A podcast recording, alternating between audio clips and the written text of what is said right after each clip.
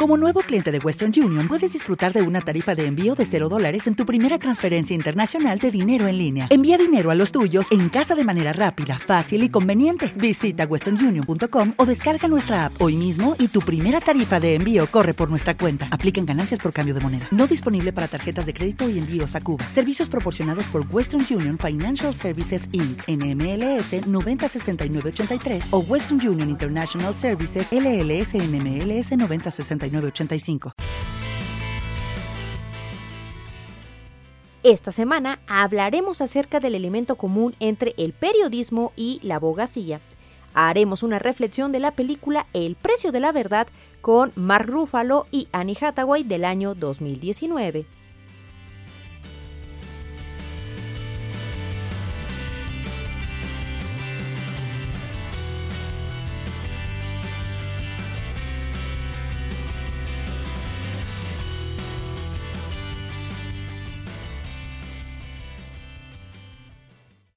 ¿Cómo estás? Yo soy Ingrid Cervantes y esto es Speak. La clave es comunicar, un podcast de Comunica y Emprende. Hablemos sobre el precio de la verdad, o mejor conocida en inglés como Dark Waters, una película del 2019 que, pues sinceramente, yo sí alcancé a ver el tráiler eh, en cine. Me llamaba la atención un poco, pero hasta este año tuve oportunidad de verla. Y pues, ¿cuál fue mi sorpresa? Que realmente es una película muy fuerte, muy fuerte, no solamente por la temática que, que, toca, sino también en cuanto a, a, pues sí, varias secuencias que la verdad sí me, híjole, sí me movieron. Yo creo que la palabra es me incomodaron, pero imágenes fuertes que nos hacen, pues, creo que en algún punto reflexionar sobre qué está pasando con, con el mundo en general, ¿no? O sea, no, es algo aislado a Estados Unidos, sino es una situación real que estamos viviendo en todo el mundo, que es el tema de eh, la contaminación ambiental. Pero bueno, antes de comenzar, vamos a poner un poco de contexto de, de qué va esta película del género drama, suspenso, eh, quisiéramos decir policíaca, pero no, es que no va por, por esa onda, sino es drama y total suspenso. Bueno, esta película es la historia de un abogado ambientalista llamado Robert Billot, interpretado por nuestro queridísimo Mark Ruffalo, y pues que en un principio es un abogado que trabaja para defender, pese a lo que pudiéramos imaginarnos, a las empresas transnacionales al puro estilo de Marshall Erickson de cómo conocí a tu madre, o no sé, no sé, a mí cuando comenzó la película fue lo primero que me vino a la mente en las últimas temporadas en las que eh, Marshall ya es abogado y pues quiere ser abogado ambientalista y está en esta línea ética entre eh, ganar mucho dinero pero apoyar a una transnacional o eh, pues buscar el bienestar del planeta. Bueno, pues me vino a la mente en cuanto comienza esta película porque este protagonista de igual manera es un abogado ambientalista, ya sabes, hay distintos tipos de eh, abogados. Y bueno, pues él está muy feliz ejerciendo su, su, vocación y un buen día se le acerca un granjero, conocido de, de su abuela, ella se lo recomienda, y va a buscarlo a esta superempresa para pedirle ayuda. El problema es que este granjero denuncia que sus tierras en Virginia Occidental han sido contaminadas de gravedad y que además esto está afectando directamente a sus animales, a su economía y por ende a su familia. Evidentemente, si este buen abogado decide ayudar al granjero, es literalmente ponerse en contra de la misma gente que le está dando trabajo en el mismo bufete de abogados en el que apenas acaba de entrar como socio. Evidentemente la situación se vuelve complicada porque hay un conflicto interno entre su código de valores, su, su conflicto también de intereses y pues también el futuro de su familia. Personalmente, la película me llamó la atención única y exclusivamente porque ustedes saben, quienes me conocen de tiempo en el canal, suelo ver todas las cintas en las que sale Annie Hathaway. Estoy súper, ultra, mega enamorada de esa mujer. y todo lo que salga de ella, para bien o para mal, sean buenas o malas películas, procuro en la medida de lo posible ver todas sus, sus apariciones. Sin embargo, y para mi sorpresa, aquí juega el papel de esposa de Mark, o bueno, en este caso de Robert, e interpreta un papel con un bajo perfil. A diferencia de pues otras películas en las que pues estamos acostumbrados a verla como protagonista o ya incluso como, como una antagonista, una villana. Me viene a la mente, por ejemplo, este personaje que hizo de estafadora hábil en la película de Ocean 8 en 2018. Bueno, pues en este caso, pues yo esperaba una mayor participación. Obviamente, eh, pues estamos acostumbrados a que se le dé papeles grandes, donde tiene un papel pues más activo, pero en este caso pues no figura. Realmente sí está como este papel, quizá no secundario, pero sí realmente no, por un lado no aparece tanto tiempo en pantalla y al mismo tiempo no hace como una contribución tan importante, más que obviamente ser el apoyo de, de Mark sin afán de spoilear, pero eh, yo me imaginaba que en algún punto intermedio de la historia quizá ella entraría al kit, en este caso le ayudaría. Paréntesis, esta historia está basada en hechos reales, aunque suene trillado, pero está basada en hechos reales. Y resulta que ella es, además de ser su esposa, también era abogada, pero se retiró para estar en el hogar. Entonces, conforme va dando la, la, historia, como yo no conocía la, la real, pues no tenía ni idea, pero yo me imaginaba que en algún punto lo apoyaría y que los dos litigarían juntos o qué sé yo. Pero bueno, no pasó, no va por ahí. Entonces es creo que ya de los pocos papeles donde Annie hace un papel como como más tranquilo, de hecho me viene a la mente como por ejemplo El secreto en la montaña, que muy pocos saben que en esa película también ella sale de esposa eh, pues abnegada, como como pues sí nada más está ahí en un rinconcito, ¿no? observando lo, lo que sucede. Bueno, más o menos por ahí va el papel que tomó en esta película. Y bueno, por un lado, esta cinta nos narra y documenta una situación, les digo, de denuncia ambiental basada en un hecho real de una demanda colectiva hacia la empresa DuPont por contaminar terrenos y en particular el agua de las zonas con la fabricación de productos derivados de sustancias tóxicas, entre ellas la conocida C8 y utilizada comercialmente como teflón en muchos artículos. Obviamente decimos teflón, inmediatamente nos vienen a la mente los sartenes. Sin embargo, bueno, en la misma película nos muestran que hay muchos, muchos otros artículos y productos que están en nuestro imaginario colectivo y convivimos con ellos día a día en nuestros hogares. Y resulta que, pues desde los 60, incluso antes, pues hemos estado en contacto con todos estos productos y por ende hemos estado eh, pues en contacto en algún momento de nuestra vida a esta sustancia. De acuerdo con años de investigación, se ha revelado en los últimos años que este tipo de sustancias, en particular la C8, están directamente vinculadas con varios tipos de cáncer. O sea, nada más para que te des una idea, si no han visto la película, de verdad, de verdad, véanla porque vale muchísimo la pena.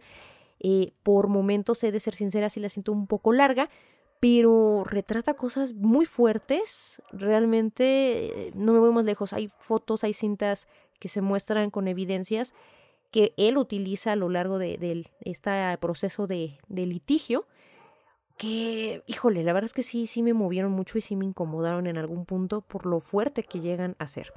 Bueno, pues además de esto, al mismo tiempo, esta cinta busca crear conciencia y reflexión acerca de la contaminación directa por parte de las multinacionales, así como de la impunidad dentro del sistema, en particular del gobierno de los Estados Unidos. Sin embargo, la situación no dista de otros países. la película se centra en esta empresa que es DuPont, pero inmediatamente creo que a todos nos viene a la mente otros, otras, perdón, transnacionales que a lo largo de estos años han hecho de las suyas sin ningún tipo de control. Ahora bien, una vez puesto el contexto sobre la mesa, la pregunta en el aire es, ¿cómo podemos vincular a partir de esta película el ejercicio periodístico con la labor de un abogado? Esa fue una de las preguntas que me hizo mi hermano al terminar esta película. La vimos juntos porque a él se la dejaron en la escuela y esa es una razón por la que decidí hacer este episodio. Recordemos que la mayoría del contenido que realizo, al menos en este sitio y en este canal, nace principalmente de la necesidad de explicarle a mi hermano temas relacionados con el mundo de la comunicación, porque pues ya afortunadamente desde hace año y cachito está estudiando la misma carrera. Entonces, como tengo manía de explicarle cosas y me gusta como ponerme a dar clases, fue una de las razones por las que comenzamos este canal. Hace mucho que ya no creábamos algún episodio dedicado a la comunicación, nos hemos enfocado mucho a desarrollo, a negocios online, offline, pero ya teníamos mucho de no hacer alguno de comunicación. Cuando terminé de ver la película, inmediatamente él fue el que eh, me creó esta pregunta y luego luego me prendió el foco y dije, claro, hace mucho que no hacemos un episodio dedicado a hablar de este tema.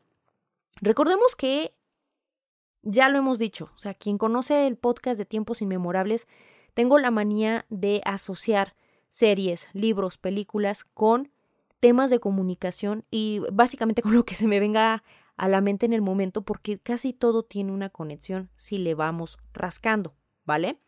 En este caso esta película no es la excepción y nos podemos dar cuenta porque a lo largo de dos horas con seis minutos que dura esta propuesta, podemos ver que efectivamente, más allá de, del suspenso, de la trama, hay un muy buen ejemplo de una vinculación entre dos profesiones que quizá podríamos creer que no tienen nada en común. Un periodista y un abogado. Suena chiste, ¿no? ¿Qué tienen en común un periodista y un abogado? Pero no, no va por ahí, no es por el chiste, sino por el hecho de que quizá por afuera podemos creer que son profesiones totalmente diferentes y en la práctica, al menos por ejemplo con esta película, podemos ver que sí se vincula. Porque a lo largo de la película vemos presente todo el tiempo el ejercicio de la investigación. Investigación que realiza Robert, el tiempo, las fuentes a las que recurre para poder hacer su trabajo están presentes. Si lo analizamos desde afuera, podemos notar que es exactamente el mismo ejercicio, este mismo proceso de investigación, el que debe realizar un periodista para poder qué? Crear contenido informativo. ¡Oh! ¡Wow! La revelación del año.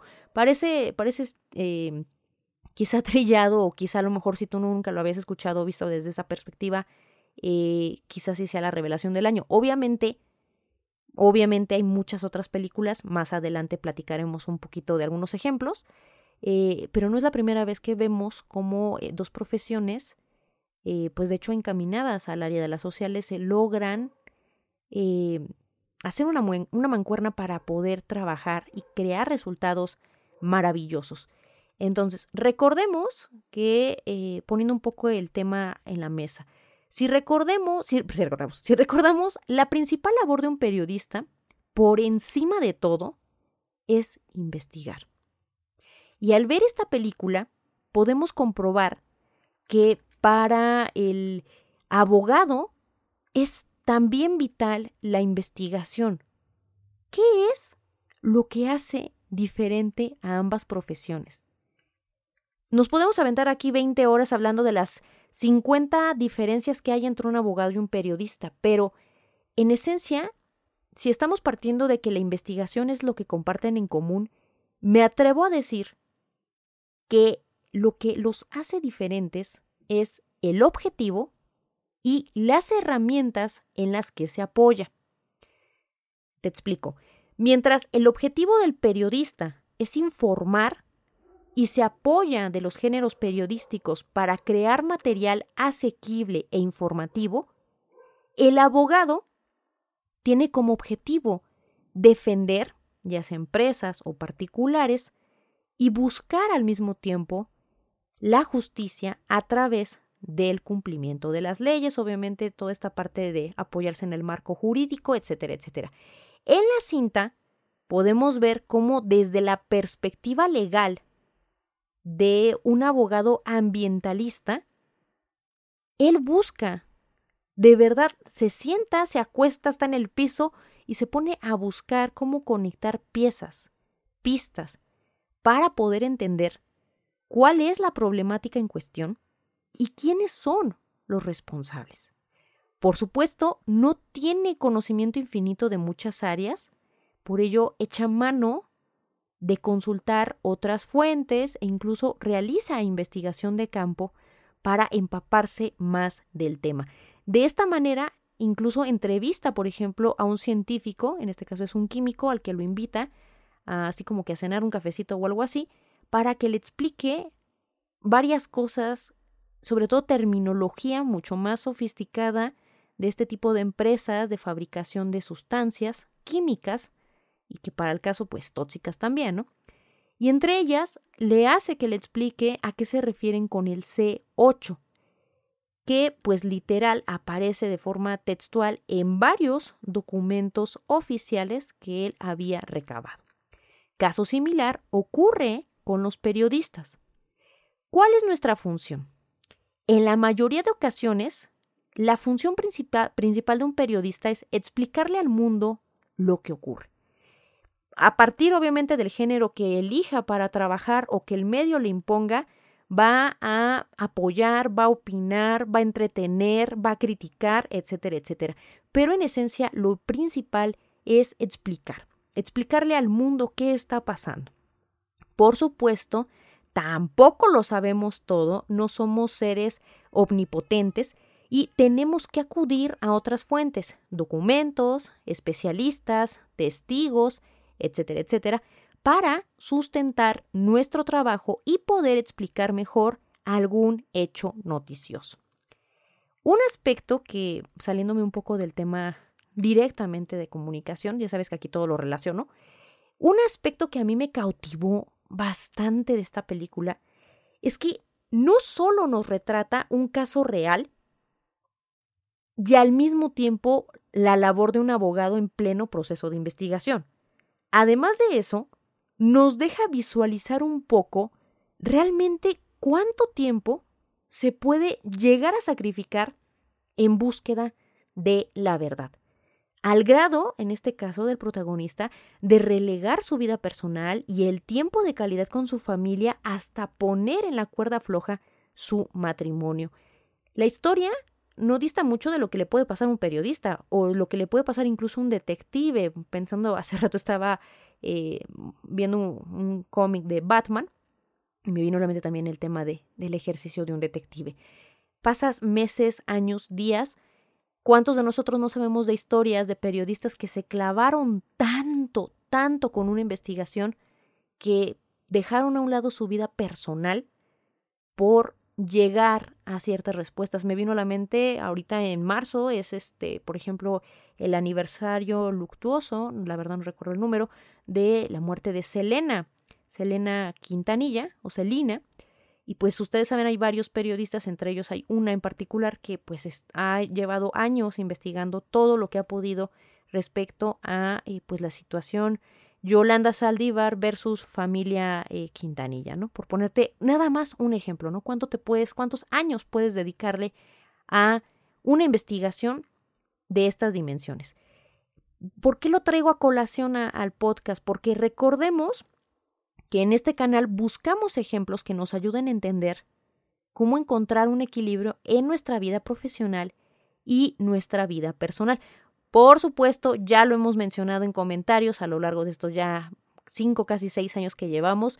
En la práctica resulta más que complicado llevar ese equilibrio, sin embargo, hemos descubierto que tampoco es imposible.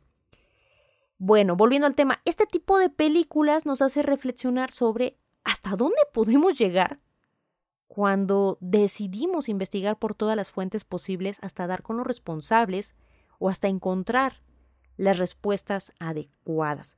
Empero, también nos muestra las consecuencias de no descansar y llevar las horas de trabajo a puntos extremos. Sin afán de spoilearte la película, es una realidad que después de llevar tantos años de investigación, sin descanso, tarde o temprano, la familia y el propio cuerpo te pasan factura. Entonces, aguas ahí cuánto tiempo le dedicamos a, al trabajo y al tiempo de descanso. Ustedes no están para saberlo ni yo para contarles, pero pues ahí rapidísimo les dejo el dato. Eh, me desaparecí también mucho tiempo de, de esta plataforma precisamente porque le metí con todo al trabajo y el año pasado la pasé muy mal efectivamente por el tema de la salud. O sea, tenemos que en algún punto darle esa prioridad a la salud en toda la extensión de la palabra porque si no el cuerpo te dice, ¿sabes qué? Hasta aquí llegué y se te empieza a pagar. Y es algo que podemos notar nosotros en esta película y en muchísimas otras que el exceso de trabajo es contraproducente pese a la cultura en la que vivimos y en la que nos han hecho creer que las personas exitosas están 100% todos los días, a todas horas, nadando en trabajo para ser, entre comillas, productivos, ¿vale? Finalmente, retomando el tema del común denominador entre un abogado y un periodista, básicamente en pocas palabras podemos notar que estriba en el proceso de investigación. Los métodos, las herramientas y los objetivos no son los mismos. Sin embargo, convergen en sus tareas. Aunado a esta capacidad innata o empírica de también entrelazar hechos, pruebas, datos duros para encontrar respuestas. Siempre cuando hablo este, de este tipo de, temas sobre el periodismo, me encanta siempre citar a Rizar Kapuczynski, este eh, pues escritor y periodista, sobre todo de campo, que habla siempre de, de esos talentos innatos que no aprendes en la escuela, que no aprendes en la universidad, sino que aprendes en el campo, en el trabajo de campo y pues en caliente, como dirían por ahí, con el tiempo.